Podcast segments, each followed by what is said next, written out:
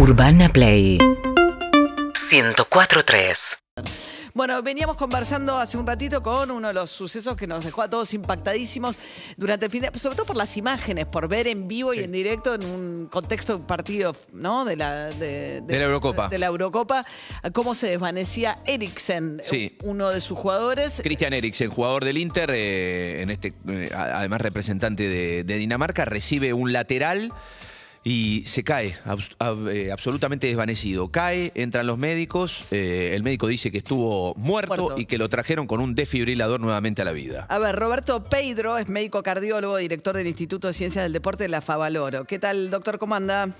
¿Cómo está? Buenos días, muy bien. Bueno, ¿qué pensó al ver las imágenes de Eriksen? Sí, impactante. Bueno, al ver las imágenes eh, se ve perfectamente que es un síncope de origen cardíaco. Eso es la- el clásico síncope de origen cardíaco, es decir, la pérdida de conocimiento por una arritmia cardíaca.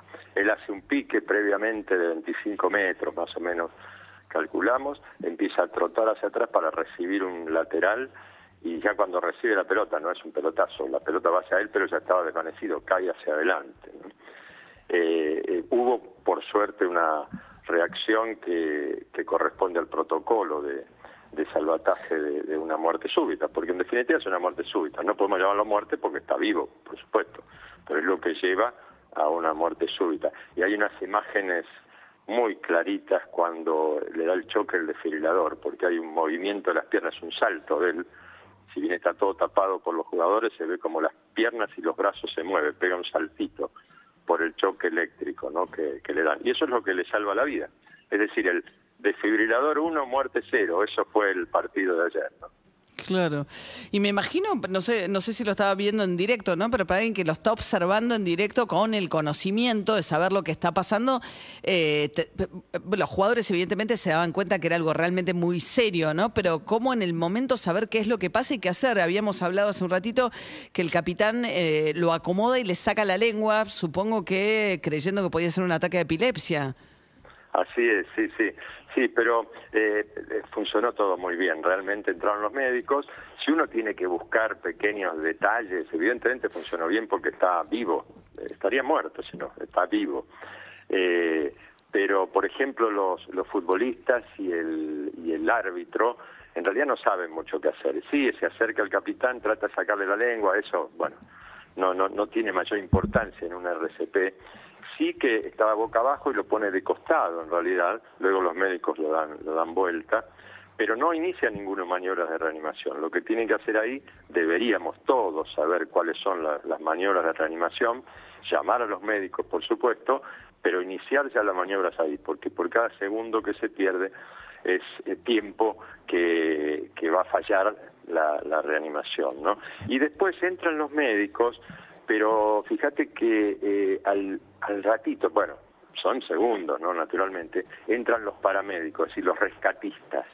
Los rescatistas son esos que están con otro color, llegan con una mochila y se ve perfectamente cómo sacan el desfibrilador.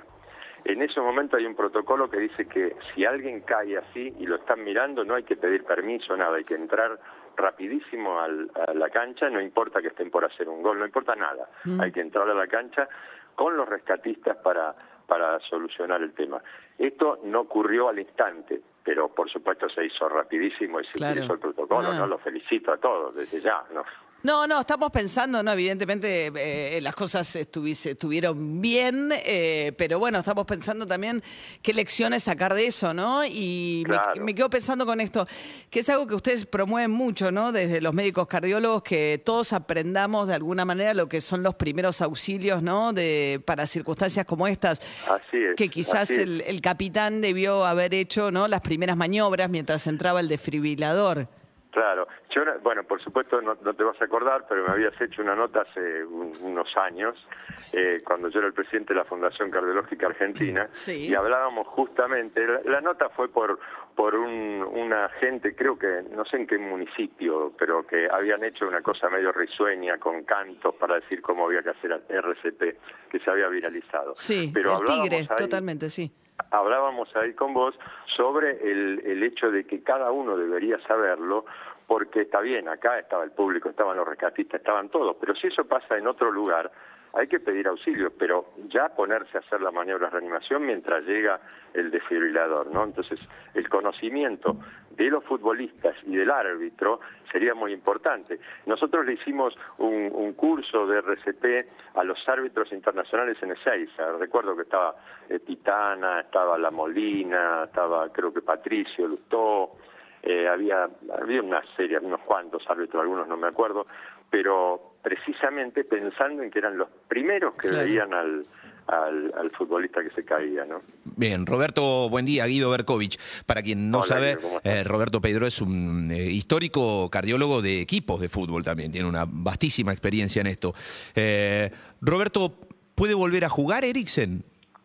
Y yo creo que no, así profesionalmente no, me parece que todo es absolutamente secundario para él, después va a tener sus psicólogos que le, que le digan que tiene una vida por delante para para disfrutarla, pero me parece que lejos del fútbol profesional. No, no como jugador, por supuesto, puede, puede hacer otras cosas. ¿Sabes por qué? Porque tuvo evidentemente una fibrilación ventricular, si no el aparato, que es un aparato inteligente, el desfibrilador, eh, no lo hubiese chocado, no le hubiese dado ese shock eléctrico. Y ante una fibrilación ventricular, que es una parada cardíaca en definitiva, hay que buscarle la causa. Puede ser que sea eh, una, una enfermedad en las arterias coronarias, que se las destapen y bueno, y esté bien.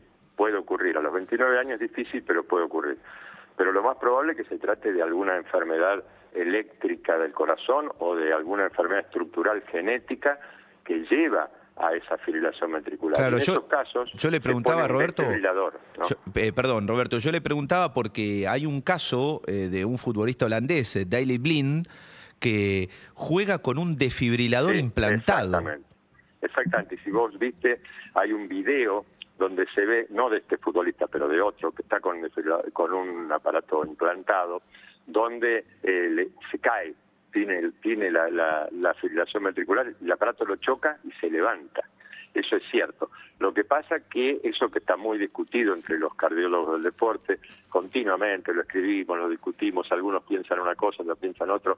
Yo soy de la idea que en el fútbol, de, a esta altura, en el fútbol profesional, el mismo choque del desfibrilador puede producirse a lo mejor en un momento dado por algo que no es una arritmia grave. Y eso es llevar a una arritmia grave porque están con la adrenalina altísima, con la frecuencia cardíaca altísima. Entonces, esa es una de las razones por las cuales eh, muchos eh, no estamos de acuerdo con que hagan fútbol profesional con un desfibrilador. Yo creo que es muy difícil, no creo que un, un club de fútbol se anime a darle ese acto médico para que para que haga a ese nivel, mm. eh, vuelva a jugar al fútbol con desfibrilador. Claro. Dentro de todo también es alguien que ya tiene, 20, ¿qué edad tiene? 29. 29. Ha tenido una carrera, digo, o sea, te puede pasar en distintos momentos de la carrera dentro de, lo que pudo haber sido y lo que le ocurre a los 29 años, este, de pronto, ¿no? Quizás... Sí, eh, claro ya tiene por eso, él puede disfrutar porque debe tener ya mucho dinero acumulado por sus años de fútbol, puede disfrutarlo, puede volver a estar en, el campo de juego como, como director técnico, como ayudante de campo, como administrador. Hay muchísimas cosas que lo pueden relacionar con el deporte, eso ya se verá, no importa. Sí, claro. Lo importante es que está vivo.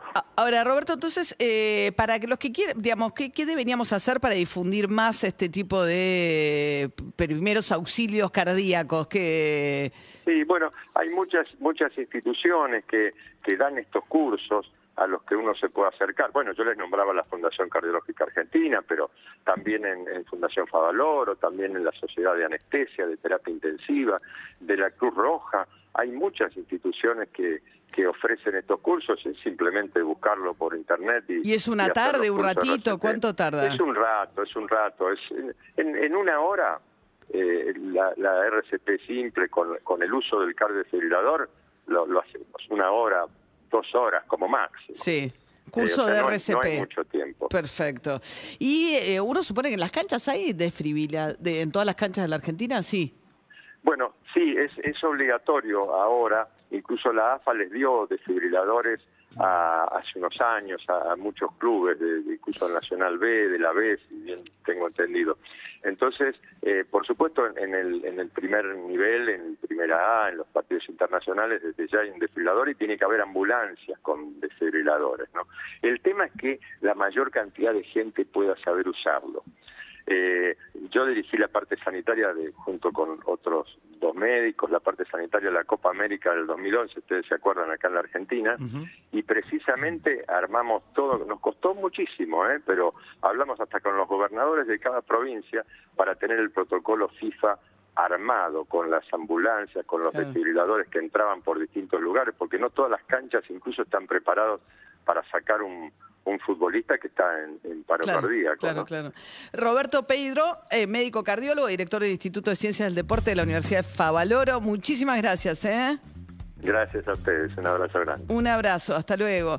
tema ambulancias también se puso en discusión durante el fin de semana si no tendría que haber en los puestos de vacunación, ¿no? Por el caso de una mujer este, que falleció en el predio de Avenida La Plata, donde me vacuné yo, ¿eh? Claro, porque ahí lo que sucedió es que parece que fue una muerte súbita también y, llamaron a la ambulancia. No es que estaba ahí la ambulancia. Entonces, eh, nada, la discusión estaba, bueno, si te tenés que quedar 15 minutos por si pasa algo. Una reacción alérgica se supone, que es lo más adverso, pero bueno. Pero claro, pero si, si pasa algo, ¿quién te atiende?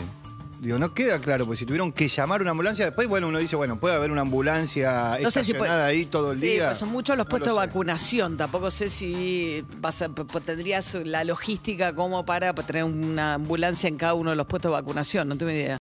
Urbana Play 1043